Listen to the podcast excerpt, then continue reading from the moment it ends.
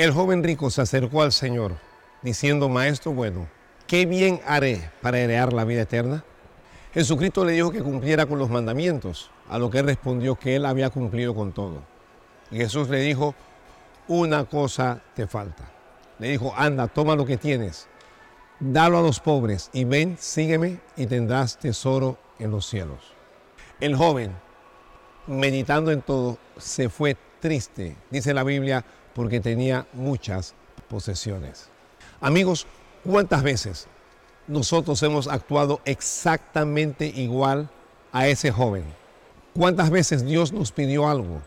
¿Cuántas veces Dios nos dijo que compartiéramos algo y nosotros, bien sea por amor al dinero o a los bienes materiales, nosotros sencillamente no lo hicimos?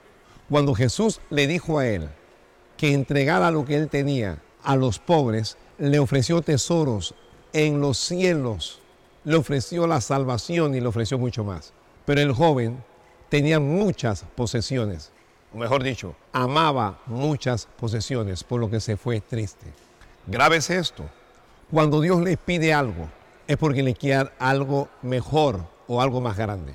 Cuando Dios te invita a entregarle, a sacrificarle o a abandonar algo, aun cuando sea difícil, aun cuando sea doloroso y aun cuando sea incomprensible, hágalo, porque Dios le va a dar algo mucho mejor.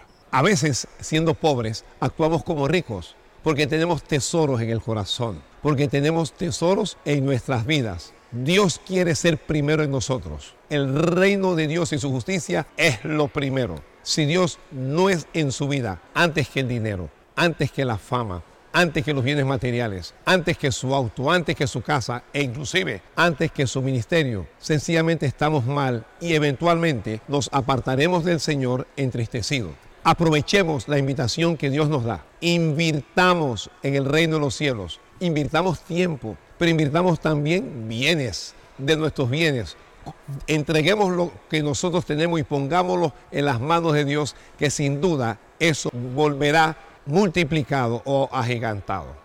Es el único hombre, la única persona que tuvo un encuentro con el joven rico se acercó al Señor Jesucristo y se fue triste. Se fue triste porque Jesús le pidió algo.